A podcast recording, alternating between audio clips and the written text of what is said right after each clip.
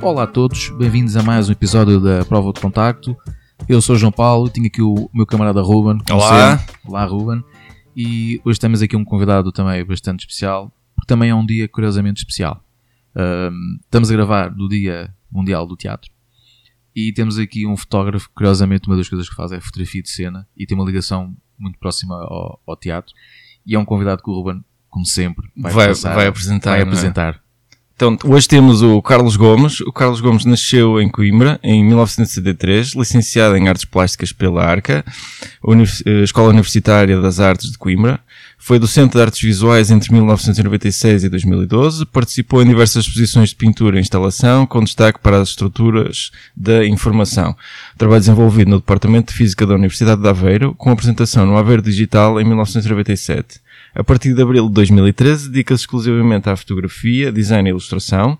Fotógrafo de cena residente das companhias de teatro O Teatrão e a Trincheira Teatro, tendo colaborado com projetos teatrais e de danças, tais como o projeto de e Atrapalhar-te, membro do coletivo de fotógrafos Portfolio Project e um dos dinami- dinamizadores do Photobook Club Coimbra. Participação e desenvolvimento de projetos de autor, quer coletivos, quer individuais.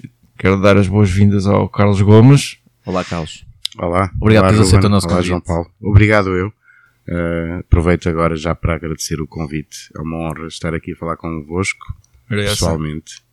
Sim, é verdade. Nós só nos conhecíamos virtualmente, por assim dizer. Exatamente. Um, e já há algum tempo que andávamos a falar uh, neste, nesta possibilidade, ainda bem que conseguimos concretizar. E curiosamente, um, estamos a, a gravar pessoalmente, é? que acho que é, que para quem nos tem acompanhado recentemente, ainda temos estado sempre a fazer uh, gravações remotamente, mas acho que esta conversa assim, cara a cara, acho que é muito mais interessante. Volta torna- às raízes. voltar ainda mais às raízes, exatamente. E hoje calhou, curiosamente, ser no dia que é, Que é um dia fantástico. É um dia fantástico. que é algo que, que também te diz muito, não é? como, como o Roman acabou agora também de, de te referir, do, do teatro. Mas ainda um bocadinho antes disso, sabe, temos que começar um bocado como é, que, como é que isto começou a tua ligação até às artes, porque a tua ligação às artes vem eh, de outra área das artes. Sim. Uh, é? Vem precisamente das artes plásticas, do meu interesse pelas artes plásticas. Um, mas considero que este percurso todo ao longo destes últimos anos, e era engraçado estar a ouvir aí, enquanto o, o Ruben lia a, a biografia, É sempre estranho. não é? é, é sempre estranho. Ele, não- tipo, ele não peraí, estava a ler, isto foi isso. tudo de cabeça. Ele- Ah, Cabeça, sim, sim, sim. cabeça. Uh, foi tudo cabeça. Aquelas pausas era eu a pensar. Era sim. ele a pensar para se lembrar. Exato. Mas é, é, é curioso uma pessoa olhar eh, para trás ao longo, eh, ao longo do tempo e ver o percurso que, que se fez, não é? E muitas dessas coisas, Ei, é verdade, eu fiz isso e tal, não sei o quê. Um, e por mais ou menos peso que elas tiveram, elas são eh, muito importantes para aquilo que eu faço hoje. Um, e o meu percurso, o meu interesse nas artes veio desde garoto, desde miúdo. Um, a minha brincadeira preferível, preferida na altura era desenhar e pintar e rabiscar e pintar os portões dos vizinhos e depois levar para tareias do meu pai. Uh, tareias não, pronto, puxões de orelha. Mas, mas eh, eu fiz o secundário em Cantanhede e hum, não havia agrupamento de artes lá e então fui para humanísticas e interessei-me muito pela, por um agrupamento que havia que era o, jornalismo, uh, uh, turismo jornalismo Uh, e gostei muito das aulas de jornalismo que, que tive e isso disputou-me muito para, para a fotografia, porque nós fazíamos lá um jornal, tínhamos lá o clube de jornalismo, depois também tirávamos fotografias, como a analógica velha da escola, e, e, e- e o meu sonho de infância, ou vá lá, de, de adolescência, era ser fotojornalista. Uh, depois, mais tarde, ingressei no curso de artes plásticas em Coimbra, na Arca, um, e fiquei e, e acho que uma das coisas que me levou para lá foi esta plasticidade das artes e a possibilidade de trabalhar com barros, tintas, etc, etc, porque o curso da Arca era muito uh, abrangente uh, e tinha também a fotografia no currículo. Uh, portanto, foi aí que eu, que eu tive, não foi aí que eu tive o meu primeiro contacto com a fotografia, Uh, foi curiosamente também no secundário num clube de fotografia de um professor de educação visual que era muito carocas e fazia as coisas só porque ele gostava e então lá conseguiu convencer a direção da escola secundária a fazer um, lá debaixo de um vão de, casa, de escadas, a fazer um, um estúdio fotográfico, é? Uh, e foi o meu primeiro contacto mágico que até aí a única coisa que eu conhecia da fotografia era aquela parte dos filmes em que eles já estão nos banhos de, já nos banhos de, de- de- Já na fixação, já na fixação e tal. Um, mas foi o meu primeiro contacto. Epá, isto é maravilhoso, trabalhar com, com o negativo e tal, com uma zenite que era um tijolo. Um, e a fotografia nunca mais desapareceu da- do meu percurso uh, académico. Uh, durante a formação de artes plásticas ela esteve sempre paralela, ou seja, uh, como apoio a projetos e trabalhos de artes plásticas, desde a pesquisa, desde a, Ok. etc. Um, só depois, uh, quando comecei a dar aulas de artes visuais, é que a fotografia me- se começou a aproximar mais a nível, uh, não direi de trabalho, mas direi até de escape. Uh, comecei a fotografar, fazer fotografia de rua. Eu fazia muita fotografia de rua, interessava-me muito, não só, não necessariamente pela, pelo caráter geométrico das ruas ou dos, dos prédios, mas eventuais histórias que aquilo, que aquilo poderia contar, eh, que as cenas que eu poderia que, que víamos que poderia contar. Ahm, e andei uns aninhos a fazer fotografia de rua, eh, sozinho, com malta, com, com amigos, com malta com curiosos da fotografia, com malta que sabia muito de fotografia de rua. Ahm, e depois então é que aparece a fotografia de cena, ahm, através de um convite eh, da direção do Teatral, ahm, que tinham visto o meu trabalho já nas redes sociais, já no Facebook ou qualquer coisa, e que achavam que aquilo mais do que fotografia de rua era fotografia de cena de rua, ou que contava uma história, parecia que contar uma história, parecia que eh, e convidaram-me a fazer ali uns, uns ensaios eh, de uma peça que iam, que iam eh, apresentar daí a uns meses e foi assim que eu comecei na fotografia de cena. Um, e foi, e acho que comecei da melhor maneira que foi, não é chegar e fotografar, é chegar, ver, ver a dinâmica toda da construção da peça, fazer registros documentais que fossem úteis para, para, hum, eventualmente para o trabalho de ator, para o trabalho da construção eh, cenográfica. Sim. Um, e depois, a partir daí, acho que nunca mais parei mesmo. Um, gostei muito dessa primeira experiência. Não sabia se estava a fazer bem, se estava a fazer mal. Não sabia. Procurava documentação, procurava informações, procurava livros. Em Portugal não encontrava muito. É isso que eu te ia perguntar, não é? onde é que tinhas ido buscar essa, essa, essa educação em É. termos de fotografia de cena, porque não deve ser uma coisa fácil de Não, se não encontrar. é, não é. Não é mesmo fácil de se encontrar. Eh, há publicações eh, brasileiras, Hum. eh, há muitas edições de livros de fotografia de cena e foi aí que eu comecei a, a Ok. ver alguma coisa. Em Portugal há muito pouco. Eh, eu, eu ainda hoje digo, às vezes, meio na brincadeira, meio a sério, que a fotografia de cena é a irmã pobre da fotografia. É a gata borralheira da fotografia. Eh, porque, de facto, ehm, só nos últimos anos é que acho que as pessoas começaram a dar valor à fotografia de cena. Um, e ela é muito importante para, para divulgar. a- Quando dizes as pessoas, dizes as as pessoas o, o público ou as próprias companhias também em geral? Porque eu também Há parece que as companhias também estão a prestar sim, mais sim, sim. atenção As, a as isso. não é? companhias agora estão a prestar mais atenção e estão a perceber-se que realmente o poder da imagem, eh, seja para a divulgação, seja para a criação de books do espetáculo, seja para depois para a venda do espetáculo, não e terem material fotográfico Sim, para apresentar, não é? promoção, não é? Uh, que há uns anos era difícil, uh, mas felizmente o Teatrão sempre teve essa cultura visual. Ok. Uh, o Teatrão trabalhou com Susana Paiva, trabalhou com, com outro fotógrafo que agora não me lembro o nome, uh, que, que está ou esteve à frente da, da, na Associação Académica de Coimbra, uh, da, da, da secção de fotografia. Paula Brantes. Paula Brantes, exatamente, obrigado pela dica, que eu tive aqui uma branca. E depois do Paula Brantes ter saído de lá, eu, eu, eu comecei lá no Teatrão. E agora só uma nota. Essa secção de fotografia que estás a falar, eu sou um dos fundadores. A sério? Sim. Sério? Sim. Em Coimbra? Tu Sim. em Coimbra? Eu estou em Coimbra. Estás em Coimbra? Sim. É pequeno. Sim, eu fui um dos fundadores, da, que, que agora é a atual secção de fotografia Sim, da Associação sim, Académica, sim. mas eu fui um dos fundadores que na altura não era secção. Sim. Já viste? Curiosamente. Curiosamente, depois, sim.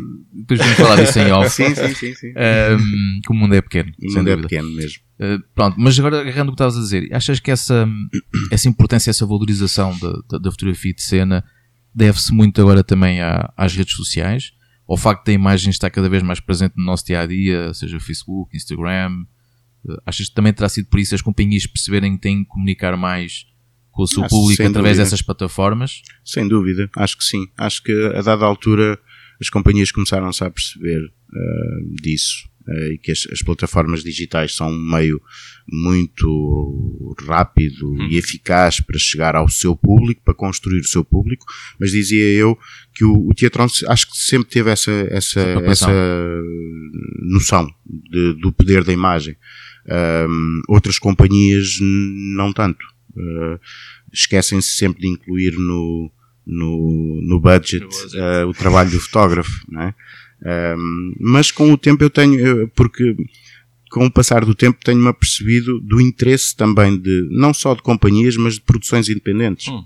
Ah, ok, precisamos de fotografia, precisamos de imagem, cuidado, de cuidado, precisamos de uma estética para este espetáculo. Portanto, não é falar com um fotógrafo e vir cá no ensaio geral e fotografar Sim. o que ele consegue, porque às vezes no ensaio geral, se tu não tiveres, eu, pelo menos é assim que eu gosto de trabalhar.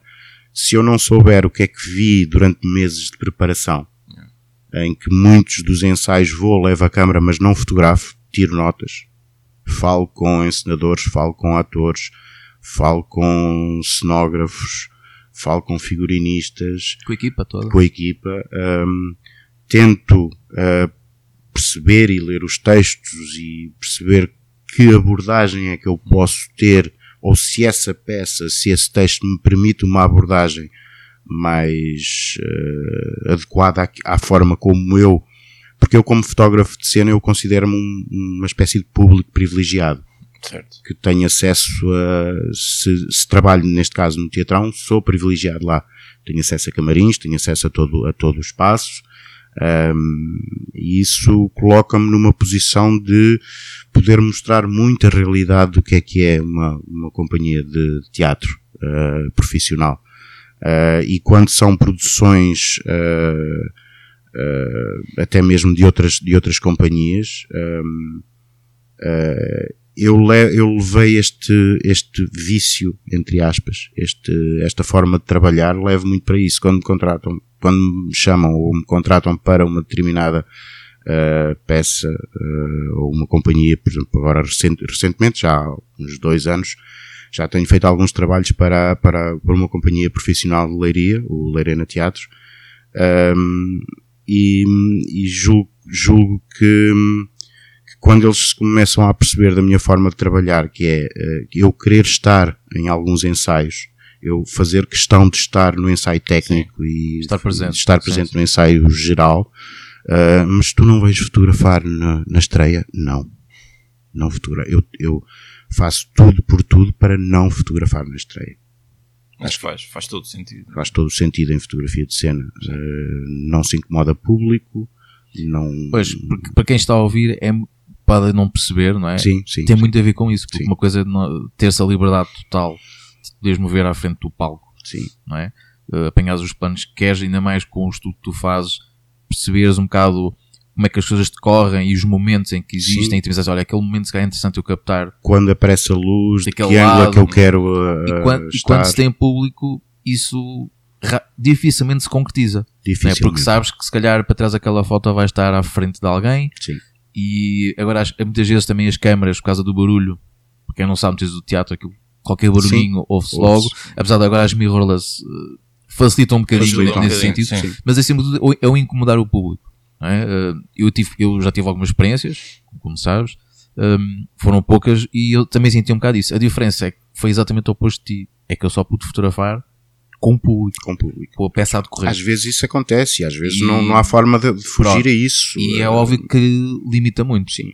Às vezes não há forma de fugir a isso. E- Às vezes eh, a produção não contemplou eh, no orçamento um acompanhamento do- da produção, não é? E só tem para a estreia. Às vezes eh, o próprio espetáculo em si só tem uma apresentação eh, e não tiveste a oportunidade ou não de ir ao ensaio geral. Às vezes o ensaio geral é aí já não lhe chamamos ensaio geral, Ensaio é sem corrido, figurinos, não é um ensaio Sim. corrido, é uma coisa para bater texto, para ver, acertar as luzes e tal. Hum. Um, e não tens outra hipótese. Mas sentes que o teu trabalho fica muito limitado, porque eu acho que a fotografia de cena, estando no campo da fotografia documental, um, e a própria noção de fotografia documental pode ser discutível, Sim, sim. porque se me é permitido escolher um ângulo, uh, eu não podia ir para outro ângulo, já estou a contar outra coisa deste ângulo, uh, se faço um picado, se faço um contrapicado, se...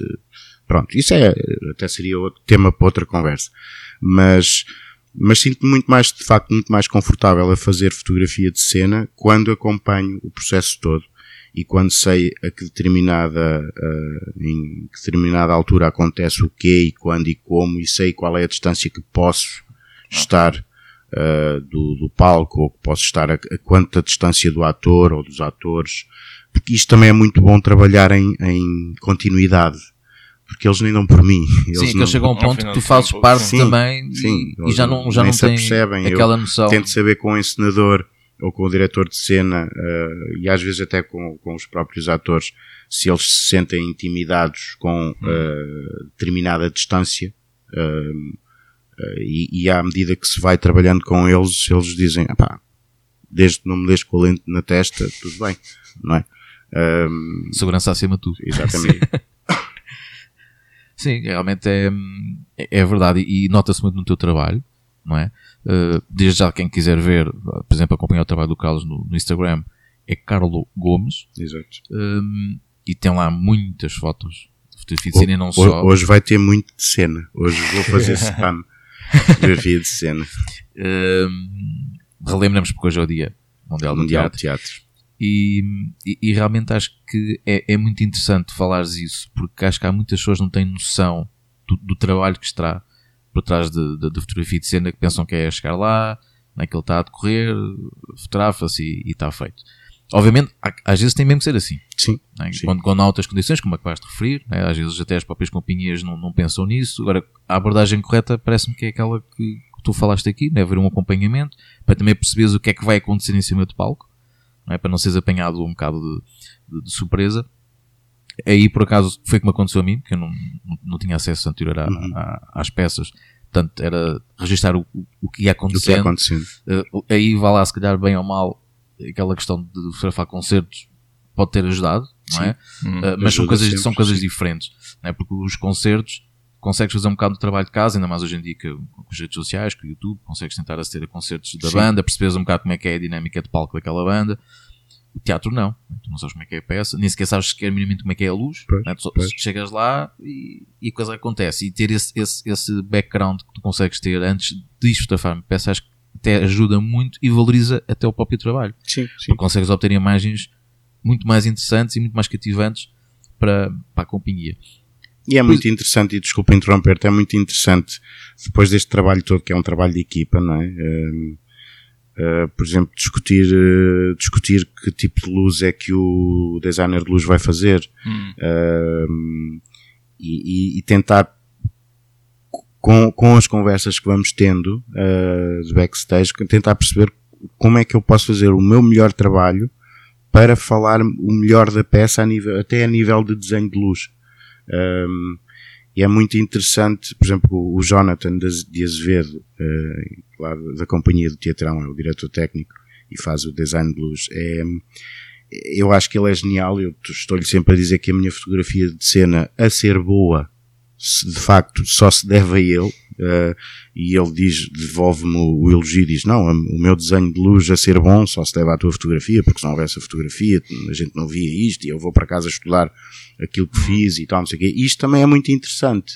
Encontrar encenadores, encontrar técnicos, encontrar uh, malta que pega no meu trabalho que às vezes não vem para a rua, que às vezes não é mostrado, aquele Certo. trabalho inicial um, e, e É usar para, esse, é para esse- consumo interno. no fundo. Exatamente, e é para consumo interno e para eles poderem trabalhar aquilo especificamente aquilo que estão a fazer. Um, eu começo-me a perceber que alguns dos encenadores com os quais tra- tenho trabalhado, felizmente, começam também a usar as fotografias, eh, não só as que são selecionadas depois para di- divulgar o espetáculo e, e etc, mas também para trabalhar o próprio espetáculo. Há muitas, há muitas imagens que são feitas que depois nós vamos ver o espetáculo e essas imagens não estão lá. como é que tu fotografaste isto? Não, o encenador retirou porque achou que já não interessava, que já fez alterações e tal. Mas é muito interessante pegar, até os próprios atores pegarem nas fotografias e, e verem se eles estão na cena ou, eh, pronto, isso se calhar, se vocês um dia falarem com um ator, se calhar eles, eles explicam melhor isso do que eu. Mas, mas é muito interessante e dá um outro valor, dá um outro sentido de valor ao trabalho do, do fotógrafo de cena. Quando fazes a, a fotografia de, das várias peças, quais é que são muitas vezes as, tu, as tuas preocupações? Estou a apontar isto, especialmente para quem nos está a ouvir e que esteja interessado, que esteja a começar, perceber tipo, quais é que são os pontos em que eu tenho mesmo que, tocar o que é qual é que é o objetivo, o que é que eu quero transmitir a quem vê as imagens da peça, porque há aqui, tem que haver aqui também uma certa gestão do que é que podes mostrar ou não mostrar. Uhum. É, porque também não podes mostrar tudo se não estás a desvendar uh, a peça toda, muitas vezes, não é? E tentar então perceber até onde é que Sim, posso podes ir, ir. não é? Isso é, é uma pergunta, é uma pergunta interessante e, e dá pano para mangas eh, debater esse assunto, porque hum, eu acho que não há limites na fotografia de cena. Hum, pode haver eventualmente limites depois na divulgação de algumas imagens Ok. e nos, tam- nos timings que essas imagens são lançadas cá para fora. Hum, e eu contra mim falo porque muitas vezes eh, quando faço um trabalho tenho logo a tendência de o publicar para chamar as pessoas venham ver isto que se na fotografia é bom no espetáculo vivo, ainda é melhor. ao vivo ainda é melhor. é? Esta, esta é a minha. é, se eu consigo fazer uh, uma série de fotografias muito boas desse espetáculo, uh, quer dizer que as, que as pessoas, quando forem ver o espetáculo, o espetáculo é melhor. Porque não há nada, não há nada que consiga. Eu adoro teatro e, e, e sou público de teatro. Um, acho que não conseguia ser fotógrafo de cena sem ser público assíduo. Um, e vou ver muitas peças de teatro e, e saio de lá a pensar bolas, eu devia ter fotografado isto, quem me dera ter fotografado esta peça. E tenho o mesmo com os concertos. Sim, é normal, não é? É normal. Um, mas, mas respondendo tam- ainda à tua, à tua questão, um, eu acho que para além desse, desse desafio de tentar falar o espetáculo, um, é tentar fazer com que uh, potencial público, não só aquele público que tem regularidade nas salas, né, mas que se sinta curioso. Seria um teaser. É um uma teaser. espécie de teaser. Ah, isto deve ser interessante só pela fotografia, vou lá ver. E acho que isso é, é muito gratificante também ouvir um ou outro comentário a dizer vim ver este espetáculo porque vi umas fotos no jornal ou vi umas fotos online no, no site da companhia ou qualquer coisa e fiquei curioso. Um, a descrição, a, a sinopse aliada a esta imagem, eu tenho que ir No ver fundo, isto. as tuas fotos são um trailer. Não é? É a nível Sim, de relação com o cinema. Acho que sim, acho que sim. Tem muito essa função e depois também tem a função de, de- como eu referi há pouco, de construção do próprio espetáculo. Ahm, porque às vezes faço uma fotografia fantástica num ensaio ah, e depois essa fotografia já só fica como um registro de memória do, do processo, porque essa cena foi eliminada ou qualquer coisa. Ah, mas, mas- e depois também é muito importante trabalharmos aqui a noção de memória, ah, a noção de, de, de uma construção de memória coletiva da própria companhia de teatro, porque se eles precisarem de retomar uh, alguma coisa de 1009 e qualquer Certo. coisa, vão aos registros fotográficos Tem lá o arquivo todo. e tem lá o arquivo e, e aquilo ajuda a saber como é que foi construído e, e depois é aquela questão saudosista da memória, que nós estamos muito ligados a isso, não é? A fotografia é memória, não é? Tu fazes uma fotografia, ela diz, aquilo não existe, não é? É, deixa, passou, Já não é? passou, Já sim. passou. Isso é muito interessante Mas na fotografia diz- de cena. Diz-me uma coisa: quando estás a fazer fotografia de cena, como é que se consegue fotografar para além da teatralidade das pessoas que tu estás a retratar? Que grande pergunta. Como é que se consegue fotografar para além da, da teatralidade dos atores? Das é, é tentar perceber a, a personagem, acho eu. É ler a personagem como público. Tu, tu chegas a ler o, o- os- a peça, 95% das vezes leio. preparas-te a esse ponto de, de ler a peça Sim. toda por inteiro. Eu peço com o teatrão, peço sempre. Uh, e com outras produções. Uh, quando não leio, falo, tenho uma boa conversa com, com, com o encenador, uh, tentar perceber o que é que ele quer transmitir. Um, e às vezes são estilos teatrais completamente diferentes. Por exemplo, trabalho com alguma regularidade com, com, com, com o Ricardo, que é um encenador e professor na ESEC, em Coimbra. Uh, e o teatro que ele faz é um teatro extremamente documental um teatro que te põe a refletir sobre questões históricas. Hum.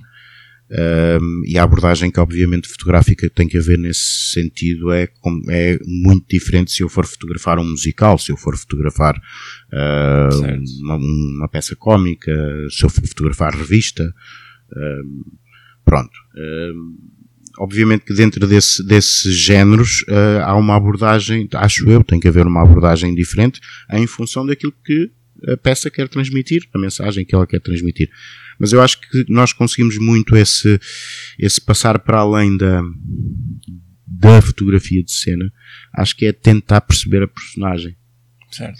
E, e às vezes eu digo assim, quanto melhor o ator consegue pôr a personagem em palco, melhor o fotógrafo consegue eventualmente fazer um plano mais apertado e ver qualquer coisa ali. Uh, e transmitir e, e transmitir qualquer coisa. Um, acho que basicamente é isso.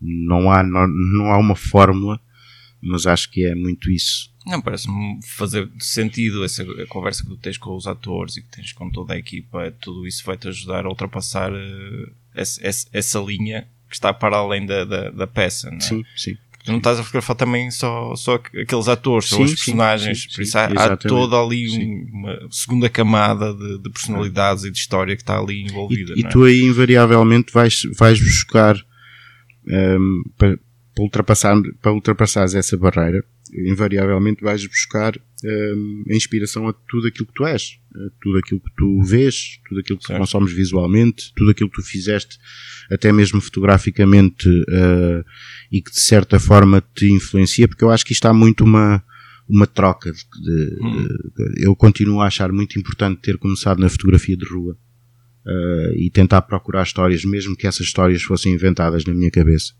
para depois para a fotografia de cena e depois a fotografia de cena inspira-me e orienta-me para a abordagem que eu faço uh, em projetos de autor. Um, inspira-me e orienta-me uh, quando eu estou em estúdio a fazer uh, uma sessão de retrato, ou uma sessão de, de, no artístico, ou uma sessão de por causa das questões da luz, o que é que eu quero transmitir com isto, faço uma luz mais tilt, faço uma luz mais butterfly, uhum. faço. Isto tudo me inspira. E eu consigo encontrar sempre paralelismos entre, por exemplo, a luz que encontro numa determinada peça de teatro e a luz que, que vou buscar para o estúdio. Gosto, gosto muito de luz quando dão liberdade para isso, quando não tem que ser aquela luz mais frontal, mais tipo headshot.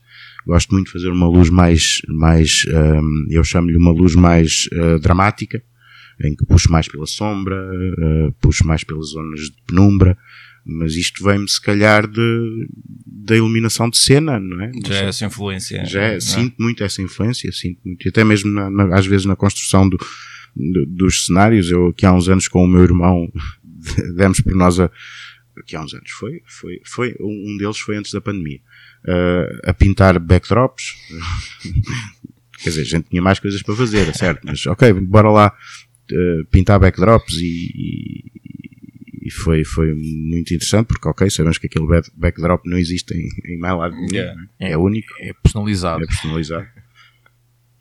É, mas entendo, isso também é uma das questões também que queria colocar e que já abordaste, que é a questão do retrato, né? porque também muito do teu trabalho passa por, por retratos, não só do próprio status dos atores, como também de várias pessoas, mas eu conheço muito mais o teu trabalho de retrato, até muito de atores, não é?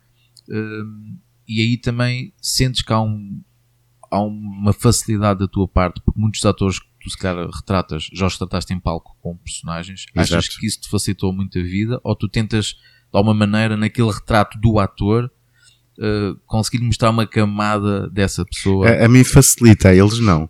Porque é, é engraçado que o ator, uh, uh, quando está na, no palco, em personagem, em personagem, Tu podes estar a esta distância, a 50 centímetros dele e fotografá-lo. Uh, em estúdio, uh, se o teu estúdio tiver 50 metros, ele não sabe o que é que há de fazer às mãos. Yeah. Porque é, não é o, Não o habitat personagem. dele, não, está em personagem. E precisamente por aí, eu gosto muito dos retratos, e gosto muito de trabalhar retrato, e gosto muito em cena, gosto muito de fazer retrato de cena, e isso levou-me a, a criar um projeto, que é um, WIP, que é um Work in Progress, que hei de fazê-lo até ter eh, força na- nas mãos para segurar na câmara, eh, que é o Persona, eh, que é pegar na personagem, eh, o, o ator apenas o, transporta essa personagem e leva a personagem ao estúdio. Ok. Portanto, o a personagem está despida da cenografia, do texto, de tudo, Tiras a personagem do palco e coloco no estúdio. colocas. Um, e faço uma série de retratos um, em personagem, só a personagem. Não quero o ator, não quero, não quero a, a pose do ator, quero a personagem. Como é que a personagem se comportaria em estúdio? Um, isso tem dado uns resultados Isso interessantes. é capaz, mesmo para os próprios atores, é um desafio interessante. Sim, sim. Principalmente, Eh, se calhar, estou-me a lembrar do, daquela cena do, do método, não é? dos atores de Sim, método. quando são Sim. de método, Normalmente, não é? Que é fora do palco, quase que a, a vida deles passa a ser É aquela personagem. aquela personagem. é? E sim. agora estavas a dizer isso, estava-me a lembrar quase. Sim, porque é, é muito interessante também isso, porque muitas das vezes, quando eu faço os convites ao- aos atores eh, que transportam essa personagem, eh, já passou muito tempo depois da peça ter estado em, em cena. é? Portanto, eles têm que revisitar tudo aquilo que tiveram que fazer para construir aquela personagem. E, e num curto espaço de tempo da sessão em que eles estão a preparar, eh, que eles estão a preparar e que, e que, e que, que eu noto uh, uh, um, eles novamente a construírem a- a personagem. Isso é um processo muito interessante e, e como muita, e também começou a vontade de fazer isso, também começou quando estou a fazer fotografia de cena, porque muitas das vezes apetece-me mandar parar tudo e para aí, fixa aí na luz e tal, não sei o quê, agora, faz, agora sou eu o encenador. Um. Repete isso, repete essa parte que é para eu poder. É, exato, é, para eu poder. Então comecei a fazer isso no estúdio. Isso, isto começou. Esse, este projeto começou em 2018, 19, talvez, com uma peça dos finalistas da- do curso superior de educação, ehm, do, curso, do, do curso teatro e educação eh, da ESEC, ehm, ensinada pelo, pelo Ricardo, pelo Ricardo Correia e havia lá umas quantas personagens que me chamaram a, a a- a atenção. Uh, nomeadamente uma personagem que não tinha, não tinha nome no texto. Era a Luna congelada, era aquilo, aquilo. A peça chamava-se uh, Museu de Perdidos e Achados, que era um, na altura a ESEC, o curso de teatro, fazia 20 anos, não estou em erro. Um, e, e o texto foi construído todo por eles. Uh, e então essa essa personagem, essa aluna congelada, sabia de todos os podres de professores, de funcionários, de alunos, de ex-alunos. Então andava lá pelo meio da peça a contar isso tudo. E era uma personagem que, no meu ponto de vista, uh, segurava muito a peça e, e, e subia a paredes, e descia as paredes, e subia as escadas, e era muito saltitona de um lado para o outro. E convidei a, a, a atriz, uh, que estava, portanto, a acabar o curso, a fazer uns, uns, uns ensaios no, no estúdio e fizemos isso num dia depois de um espetáculo. Fomos ao estúdio fazer uh, e aquilo, eu ali senti, isto tem pernas para andar. Pegar num, numa personagem que a mim, fotógrafo, me puxou e fazer isto. Pronto, obviamente que eu tenho vontade de pegar neste projeto e daqui por uns tempos compilar um volume de livro, Era isso que ia um perguntar. fotolivro, Se já tinhas algum, exposição. eh, algum, algum objetivo com, com esse trabalho com- e como mostrá-lo, né, sim, sim, sim, público. sim. Eh, eu acho que é muito importante hoje em dia no, e assistimos muito à, à democratização da, da, da fotografia pelo digital, não é? Acho que é muito, muito importante materializar a fotografia, eh, seja em fotolivro, seja em exposição, eh, porque no digital a gente consome milhões de imagens por dia e elas estão ali, são, tornam-se etéreas, tornam-se fugitivas, desaparecem passado pouco tempo, não é? E, e isso também não é bom para a nossa memória. eh, e acho que é muito interessante materializar mesmo uh, algum do nosso trabalho em papel, em livro. Acho que isso é muito interessante. O discurso, o discurso fotográfico que tu podes trazer com isso é muito, muito interessante. Eu estava aqui a olhar para o Ruben. O Ruben só dava, quando estavas a falar de fotolivro, só viu o Ruben a estar com a cabeça. Sim, Isto é, a palavra-chave para o Ruben é é fotolivro. fotolivro. É o fotolivro, é isso, chamar é a atenção. E ele fica logo aqui. É, é curioso, é curioso que o, o fotolivro também, também me começou a despertar muita atenção, ahm, muito interesse quando comecei a fazer formação com a Susana Paiva.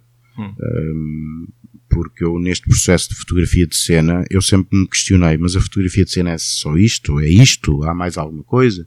E entretanto soube que a Susana Paiva estava a fazer eh, workshops e cursos de fotografia de cena e foi fazer um a Coimbra e eu inscrevi-me e consegui entrar e sempre foi muito essa minha batalha. Ahm, eu quero fazer isto cada vez melhor. Eu continuo a dizer hoje, não sei se o faço bem.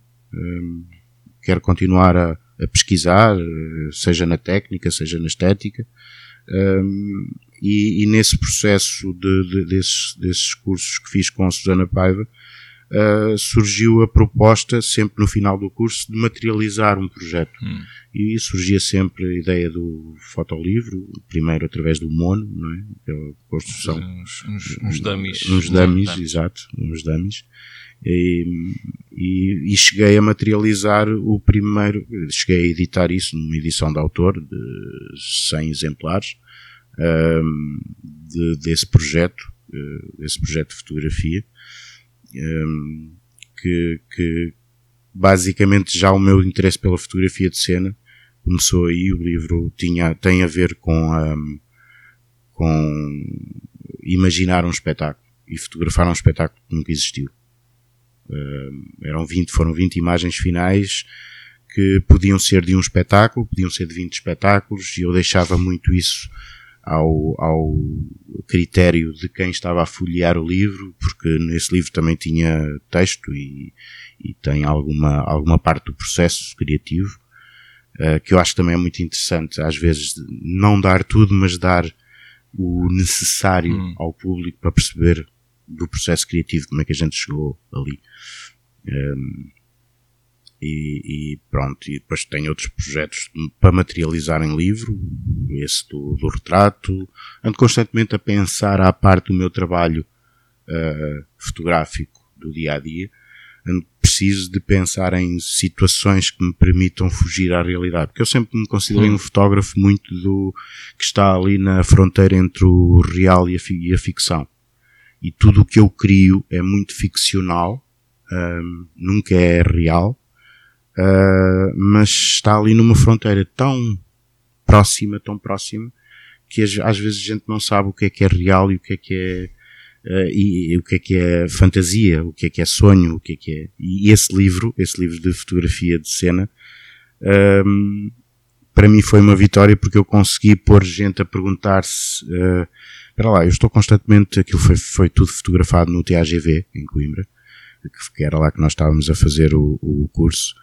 Uh, eu, eu sigo a programação do TAGV, eu nunca vi este espetáculo, eu nunca vi isto, aconteceu, eu perdi isto, eu perdi isto. E isso para mim acabava por ser uma espécie de Isso vitória, é uma porque- vitória, conseguires. porque eu consegui instigar a curiosidade de- do público, de quem assistiu à apresentação do livro e fa- fazê-los crer que aquilo foi um espetáculo, ou, foi, ou foram 20 espetáculos que, que passou ao lado das pessoas. Hum, isso é fantástico. É objetivo fantástico. cumprido. Sim, sim. Sem dúvida. Tu ach- achas que Portugal tem, tem, é, um, é um bom país para, para publicar este tipo de livros? Aqui, aqui, Eu acho aqui, aqui que que ninguém ser- nos ouve. Aqui que ninguém nos ouve. Aqui, ninguém, aqui que ninguém nos ouve. Eu acho Ou que qualquer ser é- outro livro de Ou fotografia. qualquer outro livro de fotografia. Uh, sim, não vamos puxar só a brasa aqui para, para a fotografia de cena. Mas uh, aqui entre nós, quem nos ouve, eu acho que sim que é. Uh, Achas que o público está mais mas o receptivo? público não está muito receptivo a isso. Também é a impressão que eu tenho. O público não está muito receptivo porque não tem hábitos disso. É uma questão. Não é por maldade. não é? Sim, mas não é por maldade. a- a eu quando faço uma é- é exposição de educá-los, fotografia, é? exatamente, eu quando faço uma, uma, uma exposição de fotografia, também é outra das coisas que eu, que eu gosto de fazer e gosto de trabalhar em projetos que são para depois para expor. hum, Uh, e podemos depois falar do, do, do meu último projeto que, que expus, um, se vocês deixarem, claro. Claro. uh, uh, eu acho que, acho que é, é uma questão de educação artística. Um, quando eu faço uma exposição, quando a última exposição de, de, fotografia que eu fiz de um projeto, três vezes eu, eu tinha gente muito interessada em ir ver, hum. mas que me faziam aquela pergunta um bocado ingênua de, olha, é preciso pagar-se para entrar. Hum. Não, não é. Para entrar numa galeria de arte não tens que pagar a menos que compres uma peça de arte. É como entrar numa loja de roupa, tu não tens que pagar para entrar numa loja de roupa, a menos que a compres. Eu acho que isto vem tudo muito a ver com, tem tudo muito a ver com a educação artística, a educação cultural, que faz falta no currículo, nos currículos dos últimos, desde, desde que eu conheço os currículos um, de ensino artístico em Portugal. Uh, como, como vocês sabem, eu dei aulas e um dos meus objetivos uh, que tentava transmitir aos alunos mais do que ensinar a desenhar, porque acho que isso é uma coisa muito discutível, era dar-lhes hábitos visuais e hábitos claro. culturais para que eles pudessem, no futuro, virem a ser público de alguma coisa cultural seja de museus, seja de galerias, seja de teatro, seja cinema, de cinema sim, seja qualquer de arte, música, seja qualquer, qualquer arte. Né? Um, e sempre se criou muito, isto é uma coisa que se calhar vem daquela coisa que nos foi instituída no tempo da velha senhora, um, sempre se criou muito aquela falsa ideia do ter jeito versus não ter jeito para música, para fotografia, para imagem, para desenho, para pintura. Acho que isto não tem nada a ver, o jeito. Nós nascemos uh, com jeito para tudo nós nascemos com jeito para desenhar, porque a primeira coisa que tu fazes quando, quando pegas numa caneta, quando és bebê é ou criança, é rabiscar, portanto estás livre, não é? Depois a sociedade vai-te impondo uh, estigmas e vai-te impondo coisas que, ai, não tenho jeito. E isto passou-se muito, passa-se muito no ensino da, das artes, que, ai, ele não tem jeito nenhum para isto e tal, não sei o quê, e depois uh, uh, o, o tempo curricular das, das educações artísticas um, é sempre muito reduzido, vai sendo Há uma castração. Há uma castração de, de, de, sim, desse sim. período curricular uh, que não lhes dá liberdade depois para, para isso. É? Mas em termos de expressão criativa, sim, já, sim, já nem diria em tanto artístico, não é? Sim, é mais isso que tu dizes, sim, sim. Uh, a expressão é, criativa. Escrita, é? ou, ou, outras áreas quaisquer. Acho, acho, que a castração passa, passa um bocadinho por aí, não é? Que... Acho que falta muito estímulo e eu, como dizia, eu, quando, quando dava aulas, eu preocupava-me mais com os estímulos positivos hum. do que necessariamente saber que o aluno fez aquela proposta de trabalho e que usou técnicas de pintura, etc., corretas e tal, não sei o quê, mas preocupava-me mais com o interesse que ele, que ele demonstrava do que necessariamente com o resultado final. Um, Uh, porque isso vai-lhe trazer para o futuro, era o processo, exato, vai-lhe trazer para o futuro aquela necessidade de ter sempre consumir produtos culturais produtos artísticos. E quando eu digo consumir, não tenho necessariamente que os comprar. Uh, Sim, tenho necessariamente que aceder, eles, ter acesso a eles, ter interesse a aceder a isso. Mas isso também não devia sobrecarregar quem ensina, não é? Isso já tem que vir de casa. Sim, é? sim, isso tam também acho que tem que vir muito de casa, sim. Tem muito, tem muito que vir de casa. E isso respondendo à tua questão de há pouco, sobre esta questão de se Portugal é um país que está aberto ou não. Um, eu acho que sim, porque há vontade de quem faz de fazer para mostrar às vezes é frustrante, parece que estamos a fazer só para amigos, não é? Às vezes é muito frustrante, eh, mas, mas eu acho que acima de tudo há, porque se não houvesse nós também não estávamos aqui a falar. Certo. Não é? Um, e nós somos teimosos, não é? Um, não gostamos de desistir destas coisas e, e, e, é muito difícil. Acho que, acho que é um bocado a nossa responsabilidade também. Tal e qual como é responsabilidade de uma, de uma companhia de teatro cativar público, uh, fixar o público, envolver o público. Da nossa parte, como criativos, também é, é, é preciso criar o nosso público, uh, criar uh, empatia pelo nosso trabalho e fazer com que eles fiquem para ver para verem coisas diferentes, propostas novas. Isso é muito, muito importante, acho eu. Eh, estavas aqui a falar desta parte cultural, hum. não é? Eh, eu acho que também tem muito a ver com a, a noção e a ideia que as pessoas têm que a cultura tem sempre um preço associado, não é? E infelizmente em, muitas, em muitos casos é verdade. Não é? Por exemplo, no caso concreto até dos fotolivros, sabemos que há fotolivros que vão para preços eh, que não estão ao alcance de muitas pessoas. Não é? que são Sim, livros Estás a falar de coisa- coisas recentemente lançadas? Ah, sim. Sim, não é? há, há livros que são, são, são caros. Sim, é? sim. Que é preciso mesmo. ter- A pessoa também gostar muito daquele autor e se calhar não, não, não vai dar 70, 80 euros por um livro. não é? E muitas vezes sem o poder folhear, Pois. sim. porque acho que também há essa questão. É que nós fomos a várias livrarias, há muitos livros que estão totalmente selados. Fechados. Exato. E eu pergunto-me como é que eles querem que as pessoas ganhem interesse ou, ou conhecem aquele trabalho ou aquele autor e tipo, ok, já sei que vou Sim. comprar, ou então é um tiro no escuro. não é? E depois podem dar 180 euros por um livro, chegam a casa, abrem, tiram o plástico, vão ver, epá, isto Não era nada disso. não Também tem não muito a ver com a cultura das editoras, Sim. as, as, grandes casas, vamos chamar-lhes assim. Não, não, não faz parte deles querem apo- investir no, no mercado nacional, porque aqui o que consumimos é o, o, o simples, o, o mais comum que existe em termos fotográficos. Tu chegas a uma FNAC e uma prateleira da FNAC é um, um ótimo exemplo disso. Tu tens os teus pressões, os doanos, os, os salgados, e se calhar dois ou três autores portugueses que por algum milagre conseguiram financiamento para imprimir aquilo e chegar a, a uma FNAC. Mas mais que isso não ultrapassa muito isso. E tu quando queres encontrar outros autores, tu tens que ir a livrarias independentes, tens que ir a, a museus, por exemplo, a, a loja do, do Museu de Serralvos é ótima para isso. Porque eles, para além de darem a conhecer outros autores, também estão receptivos a que tu possas ter lá o- os teus produtos à venda. Porque isso também, também, também é interessante. Mas eh, a- a- a- as casas grandes de edição não, não estão para estar a gastar dinheiro nisso. E normalmente sobrecarregam os autores na altura de publicar. Ou seja, eles dão-te para aí 10% para, para, para a impressão e o resto sai tudo do bolso do autor. Por isso nem toda a gente vai estar disposta a isto. Por isso Sim, eu, dou, eu dou muito o exemplo da, da Steidl. É muito boa neste aspecto. Por exemplo, o Garage Steidl diz que as vendas do- da cópia do Americans servem para financiar o lançamento de livros de outros autores que ele sabe que não vão ter tanto sucesso, mas que precisam de ser vistos pelo mundo. Que não deixa de ser uma boa filosofia. Sim, obras mais conhecidas Sim, sim. é? alimentam obras que podem menos. igualmente vir a ser conhecidas, mas que precisam de um espaço não é? para, para poderem ser. E nós aqui faz falta isso na- na- nas, nas, nas nossas editoras, na, na, na Porta Editora ou outras editoras. Tu não vês tanto este apoio na, há na apostas- parte, na parte Sim. só, é mais, só há apostas naqueles nomes mais certos. E já Achas que nem é um são tão isso? certos, porque daquilo que eu já percebi, mesmo aqueles nomes mais certos acabam por não, não vender eh, o livro, a- a edição inteira. É muito difícil. É muito difícil. 10% do, de, pelo menos a última estatística que eu vi, 10% das pessoas que publicam o fotolivro é que conseguem vendê-lo na totalidade da primeira edição. Agora imagina a nível mundial o que é isto.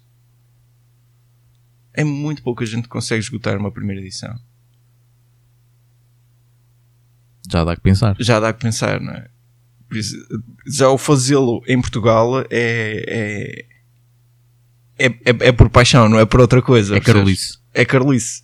É pegares, um bocado- é um pegares bocado no teu dinheiro do teu bolso É um e bocado dizer, como o Carlos "Opá, disse, não é? merece. Pá, é, é continuarmos a, a insistir eh, e tentamos também, de certo modo, reeducar um bocado o, o público. Se- será que agora, por causa de- desta questão da, da pandemia, eh, as pessoas também sentem agora um bocado a necessidade de aceder a essa cultura? O facto de agora terem estado um bocado privadas fisicamente, não é? Uh, porque acho que houve uma cultura que elas começou a ser mais consumida, que foi, neste caso, os streamings. Sim. é? houve, houve um boom é, dos serviços de streaming, acho que muito devido à, à pandemia. Mas será que as pessoas também não estão agora um bocado ansiosas de voltarem outra vez aos, aos, aos espaços, ahm, às galerias? Eu também? acho que sim. Eu acho que sim. Nem que, seja pelo facto, que nem que seja pelo facto de pá, que quer sair de casa, não é? Quer, Sim, volta- quer sim, voltar sim, à, Eu, à- a- à eu nova acho, normalidade. é, eu acho que sim. Eh, na altura, uma coisa que eu achava interessante, na altura da, da pandemia, em que nós estivemos todos fechados em casa, houve muitas manifestações de, de apreço e de carinho pelo, pelo, pelos agentes que produziam eh, arte e cultura e, E, e aquilo que, que, nos mantém, ou que nos manteve um bocadinho uh, sãos mentalmente, não é? Em que nós víamos, uh, ouvíamos muita música, víamos muita coisa na televisão, víamos arte em geral, para fugir ao, ao drama do dia a dia, não é? Uh, mas depois que a pandemia começou a ser ultrapassada, acho que estamos a voltar novamente às coisas uh, habituais. Uh, ao antigamente. Ao antigamente, ao, os três Fs, né? Família, futebol e, e, fado. e fado. E futebol. E, futebol. E, fado, futebol e, Fátima. Exato, e Fátima. Um, mas, mas eu acho, acho que fica sempre alguma coisa disso fica sempre alguma coisa disso. Eu acho que a memória hoje em dia é uma coisa muito, é tão efêmero, hum, é tão fácil a gente esquecer-se, que estivemos a passar um mau bocado uhum. com isto da, da, pandemia e mais freelancers e a malta freelancer, eu Sim. e toda a gente que trabalha por conta própria, principalmente a nível das artes e quando temos uma ligação muito, muito forte à, à, à, cultura e trabalhamos muito a partir daí, foi um, não quero voltar a isso, foi muito difícil, né? Foi muito difícil. Um, porque depois, do meu ponto de vista, não havia nada mais que eu pudesse fazer, porque para mim a fotografia já é um plano B, que eu tenho pena de nunca ter sido o plano A desde o início. Não me arrependo de ter dado aulas, claro que não, foi um processo muito interessante, muito importante na minha vida, mas um, já, não, já não tenho tempo para ter um plano C. Hum. Eh, portanto, a fotografia para mim hoje, seja a fotografia mais comercial, seja a fotografia mais autoral ou mais isto ou aquilo, aquilo é aquilo que me paga contas, é aquilo que eu faço que gosto de fazer, que acho que devia ter começado a fazer isto a sério há, há, há, há muito mais tempo, né? e, e, mas também tenho a certeza que a fotografia uh, hoje em dia, um, por ser tão mediática, se calhar as pessoas criam, principalmente os mais jovens, criam aquela falsa noção que é muito fácil e que no espaço de um, dois anos eu estou lá no topo. Um, às vezes alguns até acham que em meses já estão lá no topo. Basta terem uns likes e uns seguidores e já são os melhores sim, fotógrafos Sim, sim. E isto a questão é que, quer dizer, eh, eu não sou o melhor ou o maior do mundo, mas uh, já estou em contato com a fotografia que me dá algum dinheiro há 12 anos e sinto que não sei praticamente nada. Um, isto para mim tam, também é bom pensar que, ok, continua assim porque só assim é que tu vais fazendo coisas que a ti próprio te podem uh, estimular no futuro. Né? E agora estás a ganhar, estamos a ganhar um bocado nessa deixa do, dos jovens. O que é que achas que falta, se calhar, aos jovens de hoje em dia para verem a fotografia, se calhar de uma maneira, não diria mais séria? Porque é assim, que hoje, hoje uh, têm acesso a tudo, não é? Coisas Sim. que quando nós começámos não, não havia, não é? Internet, consegues ter acesso a um arquivo fotográfico gigante Sim. que antes não tinhas, que antes quisesse ter, tinhas de ter às bibliotecas e estavas dependente se aquela biblioteca tinha ou não tinha um bom acervo de livros para, para poderes consultar. Hoje em dia que a internet consegues consultar imensas coisas, aceder a vários portfólios de vários fotógrafos, descobrires fotógrafos que de outra maneira nunca, antes não conseguias descobrir, porque as coisas não chegavam a ti. Sim. Não é? Hum, o que é que achas que, que, os jovens de hoje em dia poderão ou devem fazer um, se querem realmente levar a fotografia mais a sério e não verem isto como uma coisa de, de moda ou, ou, porque eu quero ser hipster, na com a câmera ao peito. Nada contra esses, Nada obviamente. Contra, claro, claro, Cada um fa claro. faz o que quer. Mas quem quer levar a fotografia mais, a sério, não é? Porque nós sabemos que é um meio que não é fácil, não é? Principalmente como tu agora uh, disseste, não é? Todos temos contas para pagar. Sim. Uh, e há áreas da fotografia que realmente são financeiramente mais estáveis uh, que outras. Depois também há uma que também depois podemos falar, também um projeto em que também está desenvolvido com o teu sim. irmão. Mas o que é que achas? Se achas que consegues dar aqui algumas dicas para quem quer uh, levar isto mais a sério? Olha, vem-me vem uma, vem uma logo à cabeça, logo a primeira é vejam muita fotografia. Boa e má. Para saber que, o que é que devem fazer e o que não devem fazer. E o que não devem fazer. Uh, porque cada um tem o seu próprio gosto, tem a sua própria área de interesse. Uh, e isso leva-me logo ao segundo conselho. Não façam só a mesma coisa. Porque se querem viver da fotografia, um, têm que saber um bocadinho de tudo. Não todos nós temos uma área de interesse. obviamente. Eu, no meu caso, é a fotografia de cena. Se eu pudesse fazer só fotografia de cena, fazia só fotografia de cena. Um, adoro criar os meus projetos uh, que são financiados por mim, ou seja, uh, vou buscar o, um bocado aquilo que falávamos dos livros há bocado, né? vou buscar a, a, o financiamento que preciso para esses projetos, vou buscar outros trabalhos, né? vai-se pondo dinheiro de parte e tal. Tipo, como o livro que eu, o fotolivro que falei há pouco, uh, que, que, que, foi lançado já há alguns anos, é, que é uma edição de autor, isto quer dizer que é o autor que o financia, é? Mas isso leva-me então ao segundo, ao segundo conselho, que é, que é não façam só a mesma coisa, experimentem várias coisas. Um, dentro da fotografia de rua, dentro da fotografia, não siga, tentem não seguir as modas, apesar de nós sabemos que as modas é que trazem os likes, não é? A fotografia trendy, ou, ou, ou outra, outra, outra dica é não cair no erro de ok, este é o, o meu estilo de fotografia é o meu filtro ou o meu preset, ou chamem-lhe o que quiserem, não é? Porque é um erro crasso, acho eu, acreditarmos que o meu estilo tem é estes definido, tons, é e na orange, ok, vou fazer tudo assim, portanto este é o meu estilo. Não, isso não é estilo. Isso é facilitismo, isso é... E ok, outro dia aparece-te um trabalho que não tem que ter Tilan Orange e agora como é que tu fazes? Não, é? não sabes? Faz. Portanto, vejam muita coisa, façam muitas coisas.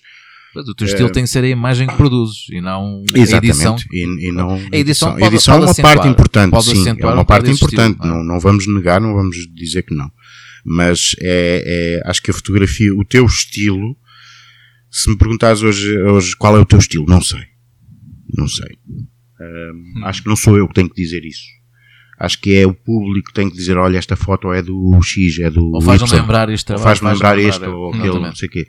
E acho que o teu estilo está aí. Um, é a forma como tu olhas para as coisas, Sim. a forma como tu as abordas e como tu as depois fixas na, na, na e isso para, no, e para, nós também é interessante que sempre que alguém diz, ah, esta foto é tua, não é? Faz-me uma foto tu dizes, não, não é ah, mas é que parecia mesmo o teu estilo. Sim, sim, sim. É? sim e isso sim. muitas vezes também acho que é interessante ouvirmos uh, as pessoas eh, dizer, muitas vezes porque uma-se assim, ok, se calhar aí está, para muitos nós não, não, não há um estilo definido, não é? Mas para alguém dizer isso é porque se calhar já tens ali, mesmo que muita gente não te apercebas, o teu estilo. Sim, sim. Não é? Um, acho que poderá ser. eu acho que leva a mal isso. Pois eu vi que estavas lá, eu estava lá e estava-te a ver e a dizer assim, ah, depende, sou um fotógrafo tu Era igual. Quer dizer que eu não consegui desviar-me da, das influências que eu tinha. Pois, pois. Eu percebo a tua, sim. Tens a tua identidade. Né? Ou seja, em vez de ser estilo, uma identidade. O gol é eu conseguir ter uma linguagem minha. Tua. Que a minha linguagem sim. seja perceptível. E eu quero que digam, isto é uma foto ruana, não é, ah, esta foto é parecida com... Não, não, não é isso que eu estava a dizer. Estava a dizer, era alguém ver uma foto que não é tua e hum. assumir hum. que é tua. Ah, okay. Por causa do, do, do, do, estilo de imagem. E uma foto que tu vejas. Acho que ia dar ao mesmo. Eu acho que, ok, mas bem, vamos pedir dar um bom, dar um bom tema de, de debate. Sim. uh, não, eu acho que até podia ser. Por um lado, sempre, também ser um, um autor que tu, tu aprecies. Se for uma foto má, obviamente acho que ninguém fica muito contente. Não é? Uh, mas acho que poderá ser interessante esse, uma pessoa as pessoas verem e pensar, ah, esta foto lembras-me hum. lembra-me o teu trabalho. Ou seja, Sim. é sinal de que realmente já estás a criar ali hum, a tua identidade. Sim, está tá dentro daquele ponto da pirâmide de, de, evolução. Tu chegas a um ponto em que antes de tu teres a tua linguagem própria, tu estás a imitar a dos Porque outros. hoje em dia é difícil é. ser-se totalmente único e às vezes é, claro, é, é, o que a gente quer claro. ser. Está, está tudo feito. Está tudo feito. Está tudo feito. Concordo, concordo. Está tudo feito. Não não, não há. Difícil o que podes fazer é reinventar. Sim, não é? Sim, sim. sim. E é isso normalmente acontece. Nós também já falámos disso no, noutros episódios. Que é uh, muitas coisas que hoje em dia as pessoas fazem e pensam que, que, que reinventaram a roda. Você, não, meu. Yeah. Se tu fores ver a história, Pois. Há um gajo que há 60 fez. ou 70 anos já, já fez, fez, e fez isto aí em película. Sim. E que tu estás agora a fazer no Photoshop Estando, tipo, é? olhem, olhem o Picasso, que fazia as experiências de light painting, Sim. Não, é? não é? E tipo, a malta aqui há uns tempos andava todo, todo, todo toda, toda, toda maluca com isso, não é? Parecia que descoberto. Porque é, é, é, essa, é essa outra dica que eu, que eu, que eu, que eu daria. Uh, não achem que estão a inventar nada. Conheçam a história. Uh, conheçam a história, pesquisem, Um, porque e, e, não sigam e não sigam aquela coisa do uh, olha aqui esta foto, vamos fazer igual. Quando estão a combinar as sessões e tal, eu às vezes dou uns workshops e, uhum. e quando a malta está a tentar criar alguma, alguma fotografia, é, é, que é aquela dificuldade muito grande de pensar a fotografia antes de a fazer.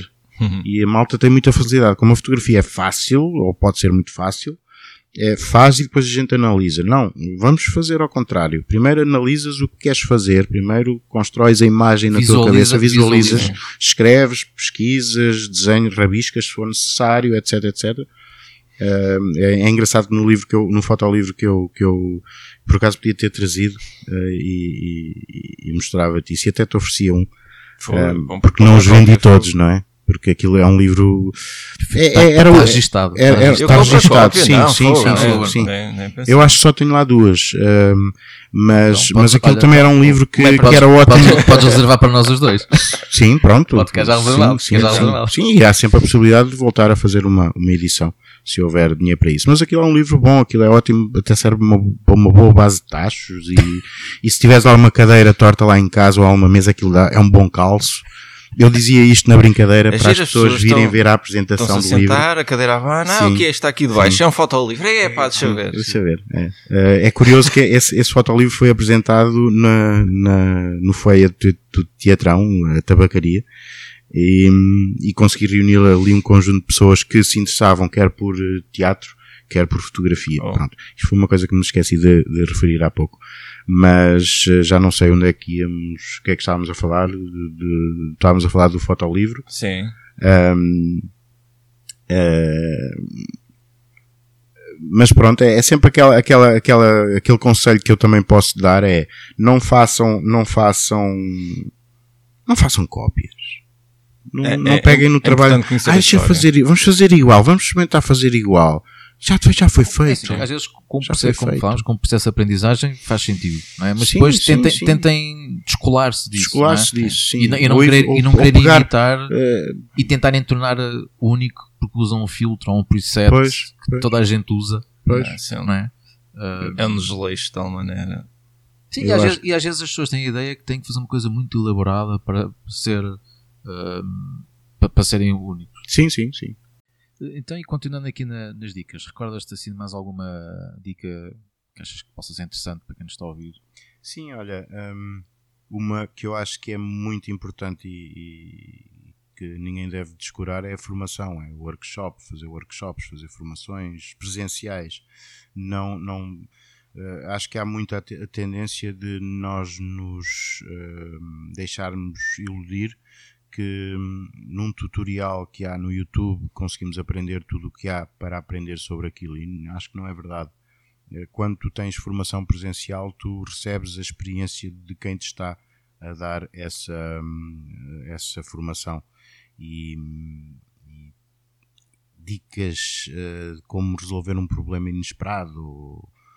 É, é sempre útil estar presencialmente uh, com, com, com um formador. Sim, os vídeos podem ser um, um bom começo, é? sim, sim, sim, uma, uma boa sim, base para começar sim. a trabalhar, mas há sempre ali informação que não está lá. Não está lá. Não é? E pode ser, servir sim para fazer experiências, mas querer ainda mais, querer sempre saber mais. Pode ser importante. Exatamente, porque eu acho que hum, da, da, da experiência que eu tenho como, como formador e como, como, até como docente, uh,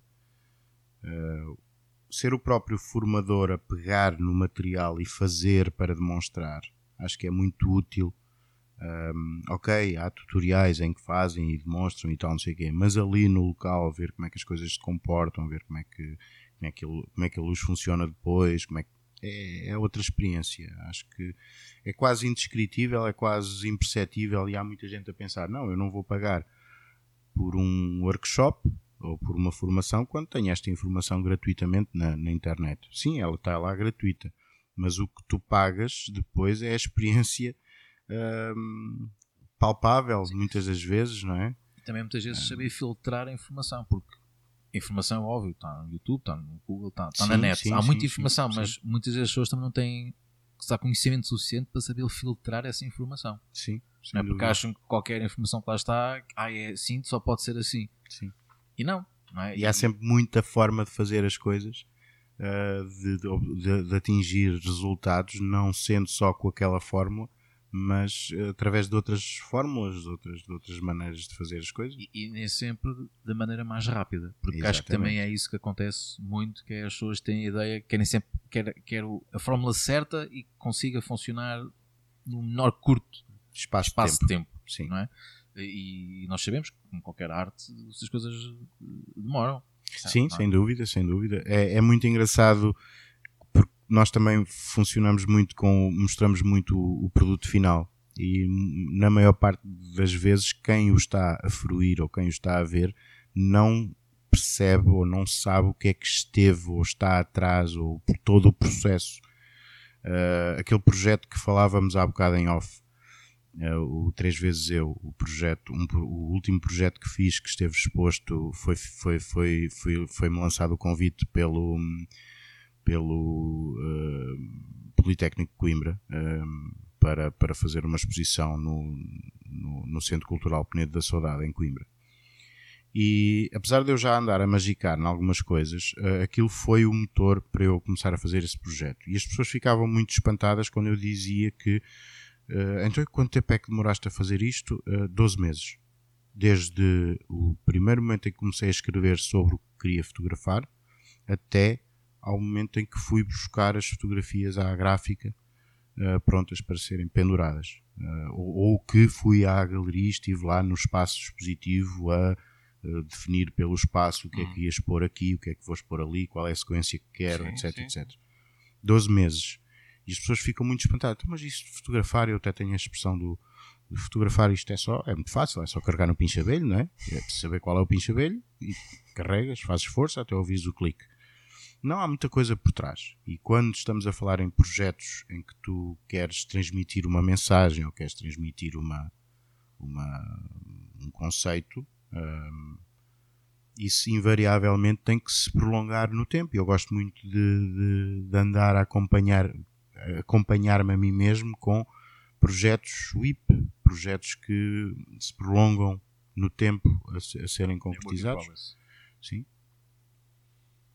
E curiosamente, esse projeto, o Três Vezes Eu, obviamente teve influência e tem influência na fotografia de cena, na fotografia de espetáculo, porque foi feito com, com com malta, com malta genial que usa o corpo como ferramenta de trabalho, é? atores, bailarinos, bailarinas, um, e, e é, um, é, um, é uma ferramenta fantástica, o corpo.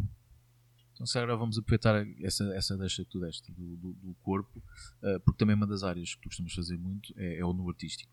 Sim. E aí, claramente, o corpo é, é, é, é tudo, né? muitas vezes na, na imagem, e há muito mais do que o corpo muitas vezes. Sim. Uh, queres tentar falar um bocado sobre o teu, trabalho nesse projeto? Como é, como é que descobriste o interesse na, na, nessa área? Uh, mesmo relativamente, por exemplo, há muitas pessoas que se calhar gostariam de, de experimentar fazer no artístico e é assim, ah, mas onde é que eu vou arranjar nos modelos? Uh, tenta, se, se puderes, explicar um bocadinho sim, esse sim, processo. Sim, é, é um processo, é um processo uh, complicado também, é um processo que foi moroso porque quando eu comecei a fotografar em estúdio, um, e também o devo uh, muito a uma modelo e a um fotógrafo Coimbra, hoje são meus amigos pessoais, uh, o João Azevedo e, e, a Marina. A Marina é designer e tem curso de manequim. Um, e a Marina sempre acompanhou muito o meu trabalho uh, de fotografia de rua e de alguns retratos e tal.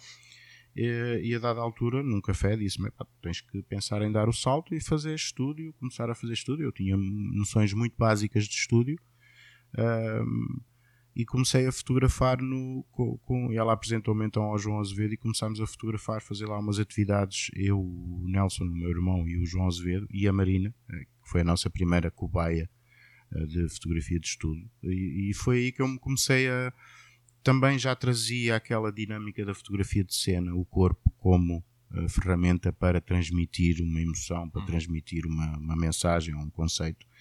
E foi aí que, que comecei a, a, desenvolver cada vez mais interesse na fotografia, uh, em que o nu é uma expressão artística, porque também na, na, na formação artística que tive, na formação de artes plásticas, tinha aulas de desenho nu E, e sempre convivi muito com isso, uh, com o nu como ferramenta artística, uh, e sempre foi muito fácil para mim lidar com essa possibilidade de trabalhar o nu.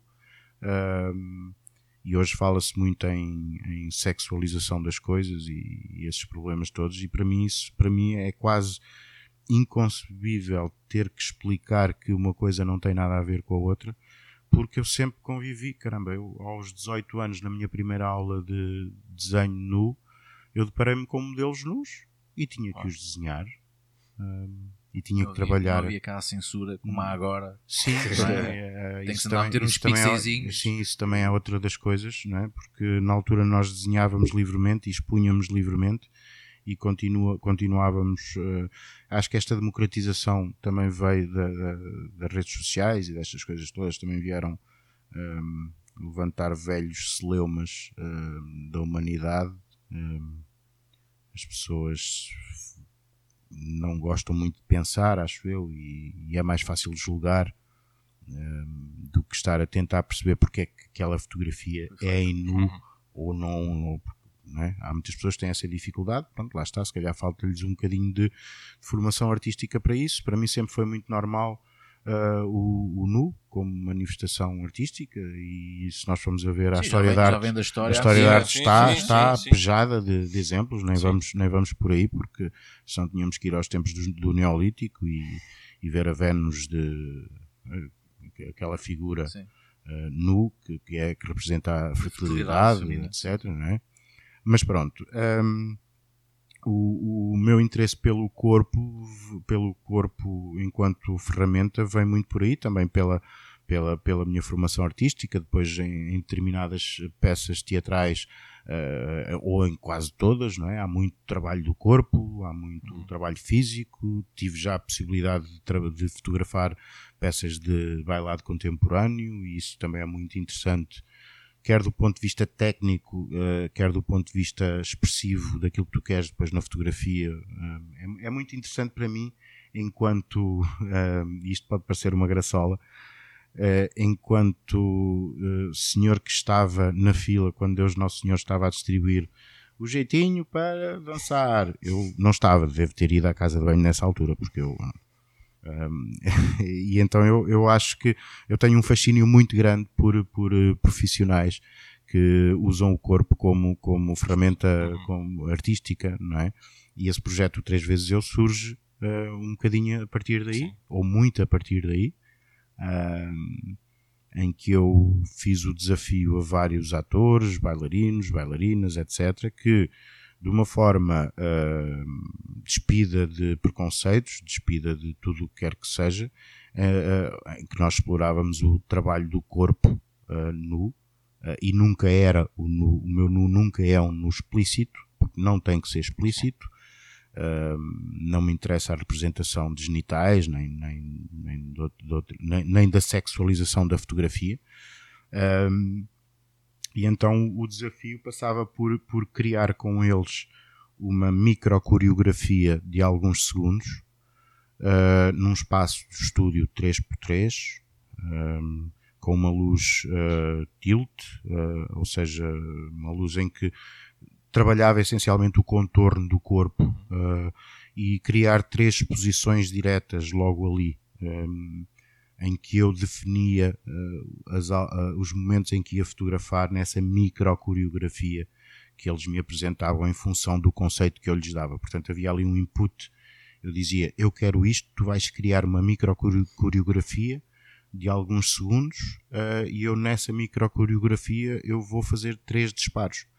E trabalhava sem apoio, um, ehm, porque houve muita gente que pensava que essas três exposições eram feitas a posteriori, uh, no Photoshop. Uh, mas a mim, enquanto fotógrafo, também me interessava uh, pesquisar a forma do corpo fundida com a forma seguinte e com a posição seguinte. Uh, isso interessava muito e muitas corriam mal, muitas ficavam muito interessantes. Um, Dirias que essa foi a maior dificuldade que encontraste? Sim, sim, sim. Uh, porque a parte técnica, depois de ter feito os estudos, depois de ter percebido qual era a luz que queria para esse, para esse projeto, isso ficou definido, não é? Uh, marcações, sim, marcações sim, depois sim, no chão, etc. Ok, é sempre, a luz é sempre com esta intensidade, o desenho de luz é sempre este. Um, tudo, tudo bem. Mas depois a, a, maior dificuldade foi essa. Tentar evitar, ok, felizmente as câmaras já fazem estas uh, múltiplas exposições, têm a possibilidade de tu veres a que fizeste uh, e, a, e, e compores na certo. que vais fazer, mas eu proibia-me de fazer isso. Eu, eu fazia tudo às cegas como se fosse no analógico. Uhum. Fazia mesmo às cegas. Ok, sei que a primeira exposição ficou mais deste lado, mentalmente, a segunda vai ficar eventualmente mais ao centro e a terceira mais à direita. Uh, e tentava tirar partido disso um, e foi muito interessante esse processo. Um, pronto, e não sei se isto responde necessariamente à tua, à tua questão do, do, do interesse pelo nu. Uh, ou, ou, falavas da, da, da, da, como, é, como é que se arranjam modelos nu. Exatamente. Há Sim. modelos que trabalham, uh, que têm esta perfeita noção que o corpo é uma ferramenta e que trabalham isto uh, muito bem, afastando-se mais ou menos da, do julgamento social. Uh, porque isso é, hoje em dia, é um impedimento de conseguirmos modelos que trabalhem livremente com o nu e que percebam o teu conceito que percebam o que é que tu queres transmitir com essa fotografia de nu, porque eu fazer, para mim fazer o nu pelo nu não me diz nada. Hum, não me representa desafio artístico nenhum. Uh, fazer o nu quando há alguma mensagem, quando há alguma, algum conceito, isso sim, sem dúvida nenhuma.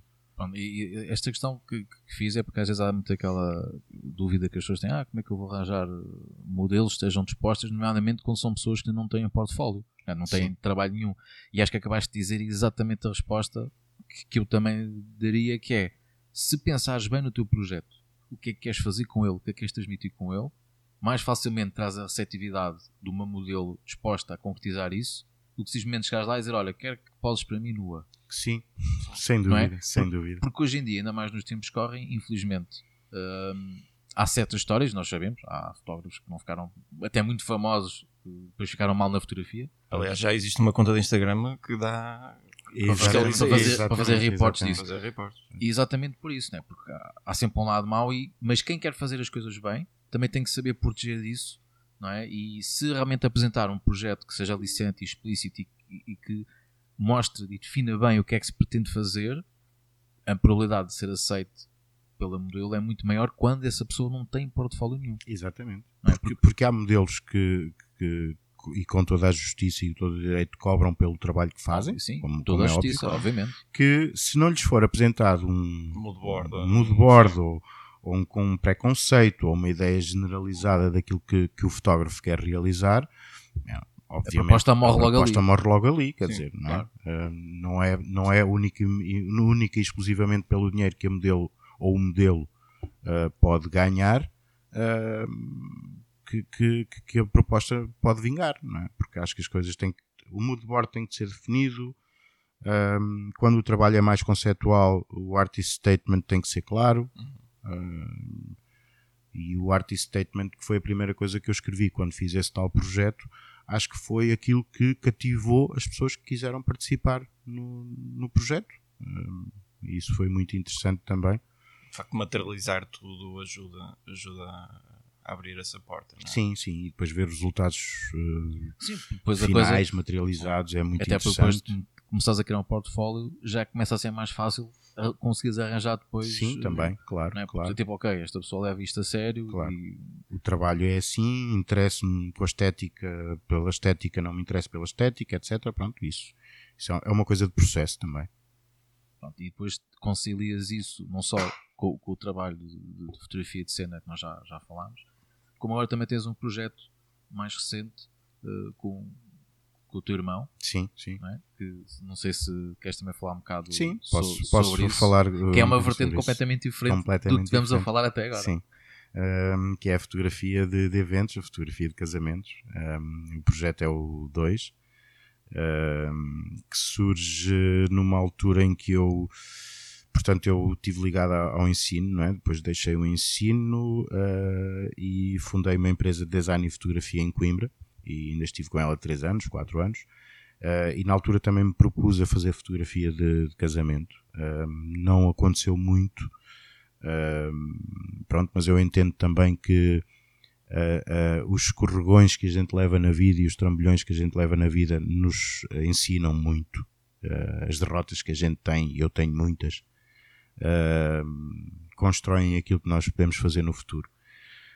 Um, portanto, o primeiro casamento que eu fotografei uh, foi curiosamente a partir do teatro.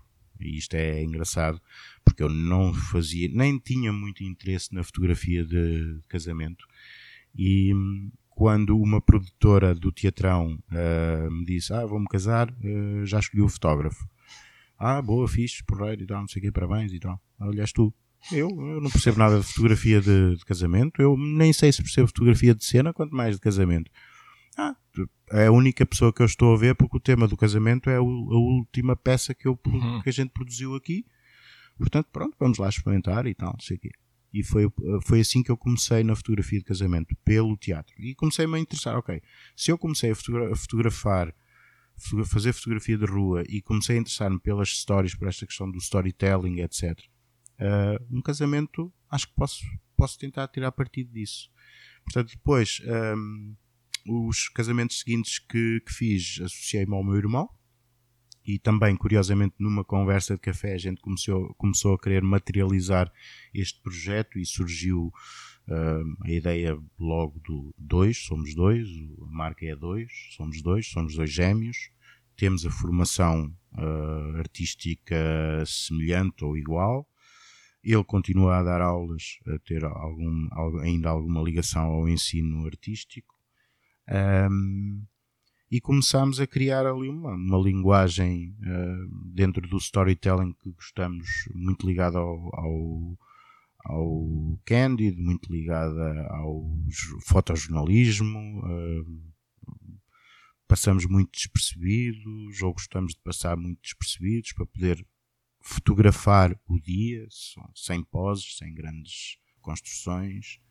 Um, Pronto, e esse projeto, hum, acho que nos apaixonámos os dois por esse projeto, porque para além de nos uh, dar uma, uma estabilidade financeira uh, razoável para pagar as contas, também, também nos permite, uh, rouba tempo, rouba, entre aspas, não é? consome muito tempo, não, se, não nos vamos convencer que o fotógrafo casamento só fotografa no verão. Sim. Não é? Depois no inverno não faz nada, não, mentira, edita, magnetiza álbuns, faz tudo e mais alguma coisa. Um, e nós neste projeto temos muito a ideia de, de não queremos fazer 50 eh, casamentos por ano, 60, 70. Não, não, não. Não queremos fazer muitos.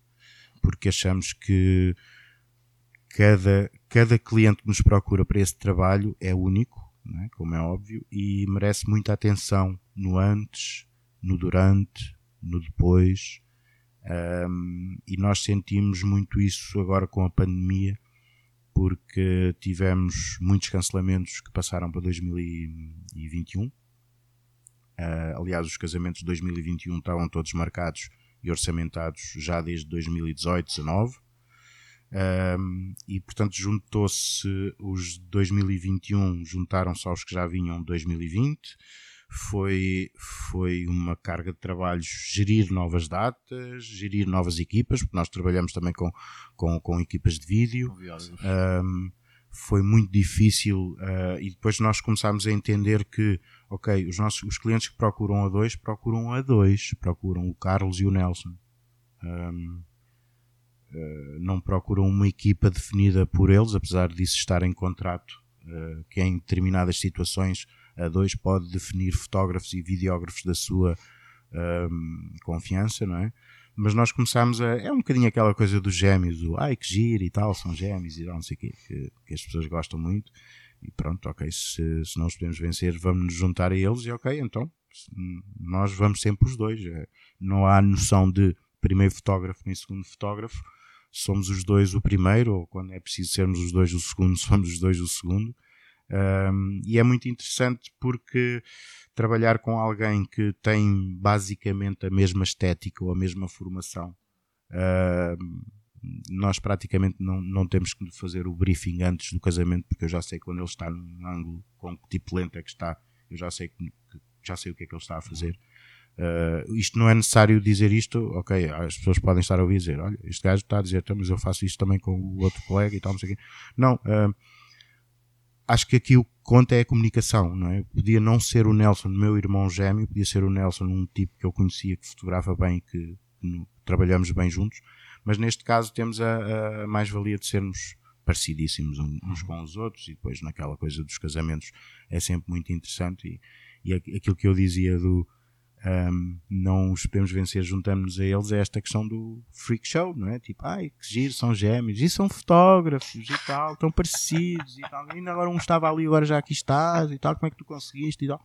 Daste roupa. E... Daste roupa e tal, não sei o quê, porque nós também, nós também, eu, nós quando éramos putos, a minha mãe vestia-nos sempre de igual, não é? E eu nunca gostei muito disso, não sei o que é que o meu irmão acha disso, mas eu nunca gostei muito disso. Quando tive a primeira oportunidade de me emancipar um, e, e, as primeiras vezes era a, a, rebelia da minha mãe, não é? assim que chegava à escola ia à casa de banho e trocava de camisola para não estar igual ao meu irmão. Um, uh, a partir desse momento em que, nós nos, em que eu me pude separar um bocadinho dessa coisa de é que passamos uma vida inteira a ser comparados.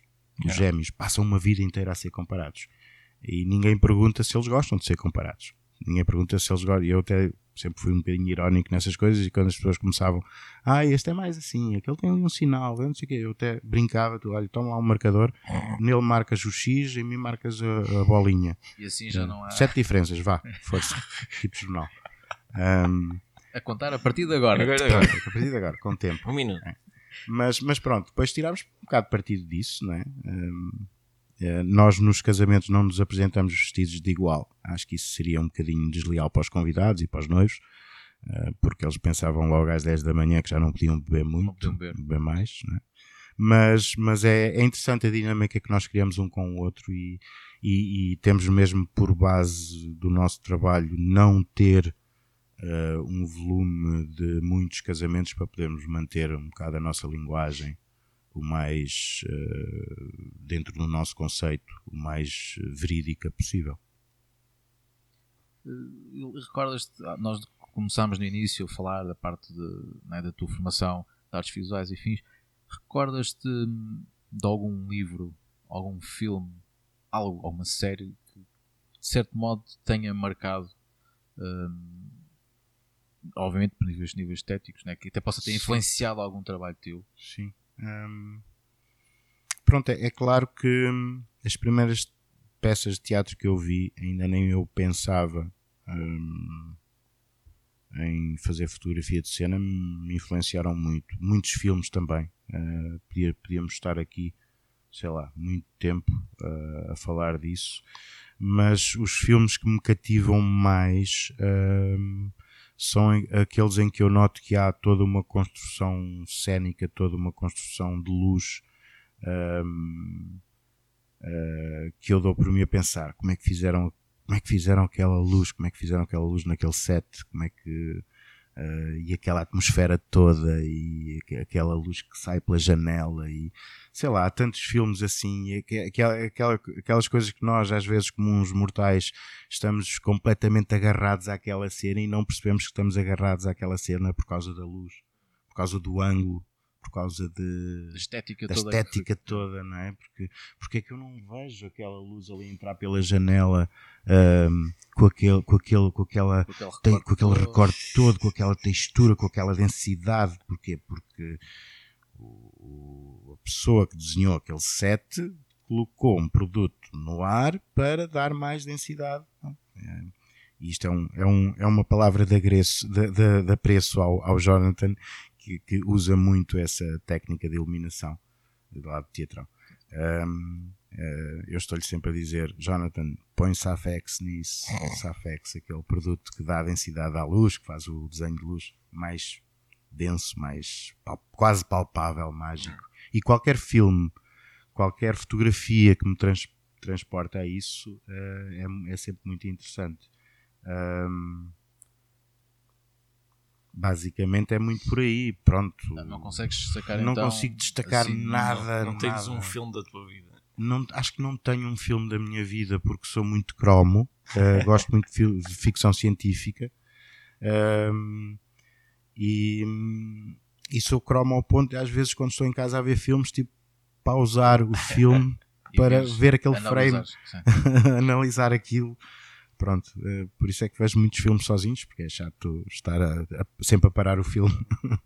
É, porque é engraçado todas as dos filmes que eu também sou, sou muito apreciador de cinema e isso também acontece muitas vezes, pessoa estar a ver um, um filme que às vezes o filme até pode não ser nada demais, mas fica-te na memória por determinados planos, Sim, por determinada estética. Sim.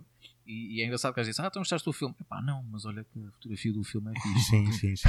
Não é? Sim, sim, sim. Mas Muitas o- vezes digo Mas o, isso. o filme não vale nada, Não pá, vale nada, mas a fotografia está muito boa. está muito E boa. fico no- no- nos fico- créditos a ver quem é que é o diretor de fotografia. Quem é que... É engraçado também sou. E acho também o, o. E o mais recentemente, a panca mais recente tem a ver com a sonorização dos filmes agora. Quanto mais mau o filme, pá, tipo, estou a ver, desligo do filme e concentro-me só no áudio.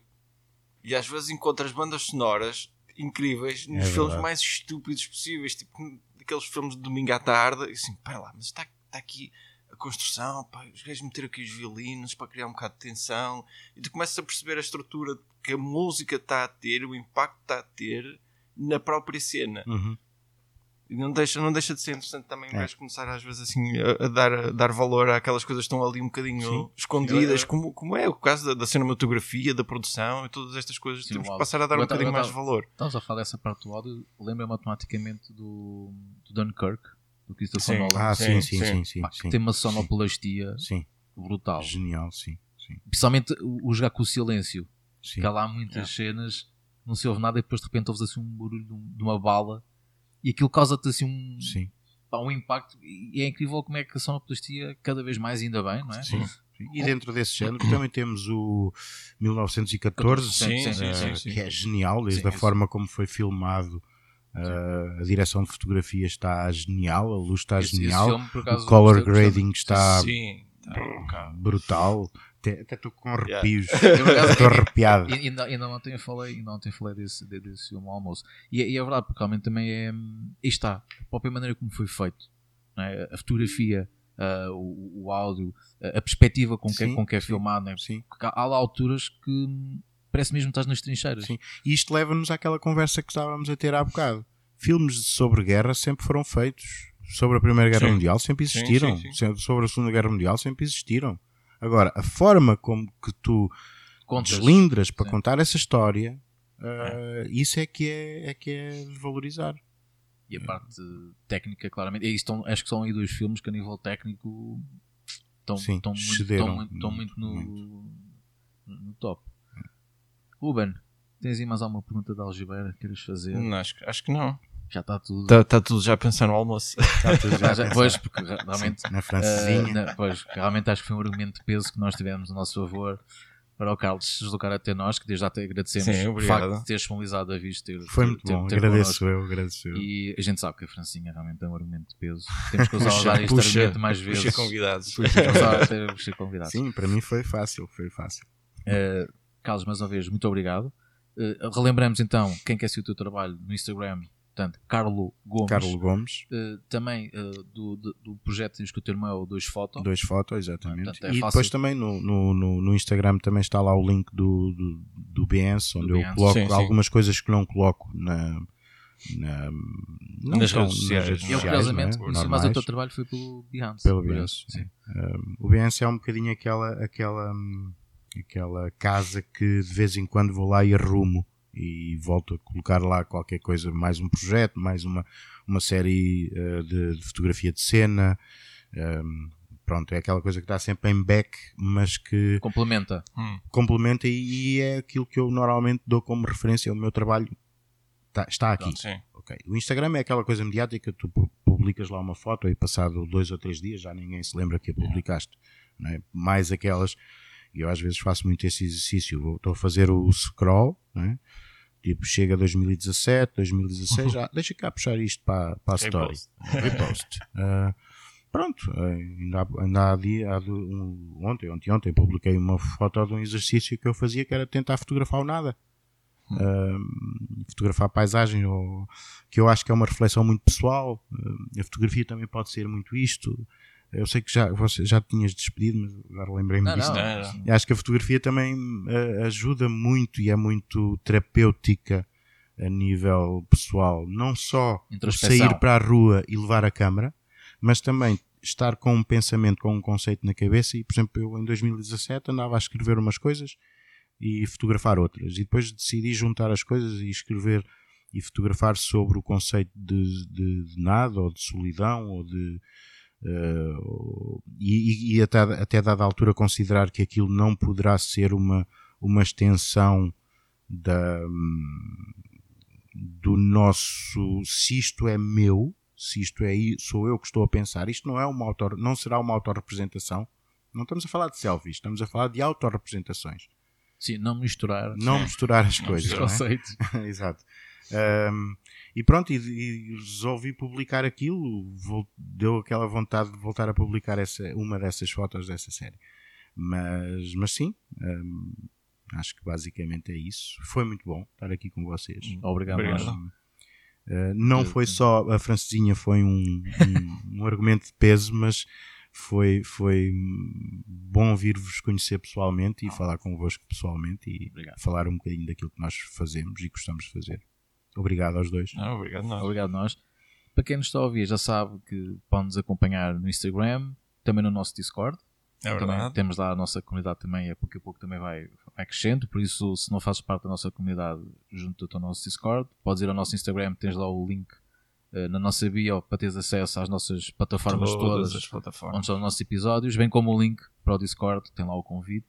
Então também pode ir por e-mail, que é aquela pergunta da praxe. No sobre- prova de contacto, ponto podcast, gmail.com. Ora está. E também, um, para finalizar, também um agradecimento aqui ao, ao, ao Manel, que se deu aqui o seu estúdio para, para fazermos a gravação deste episódio aqui ao, ao vivo, por assim dizer, já não foi remotamente. É verdade. E é sempre bom voltarmos a, a estar com, com os nossos convidados frente a frente, que acho que está uma conversa sempre mais, mais interessante. Ah, e mais uma vez a todos, muito obrigado por estarem desse lado, por nos seguirem e, Carlos, até ao meu próximo. Até uma E próxima. obrigado por teres aceito. E Até a agora próxima. vamos à Francinha antes que ela É verdade. Grande abraço, malta. Grande abraço.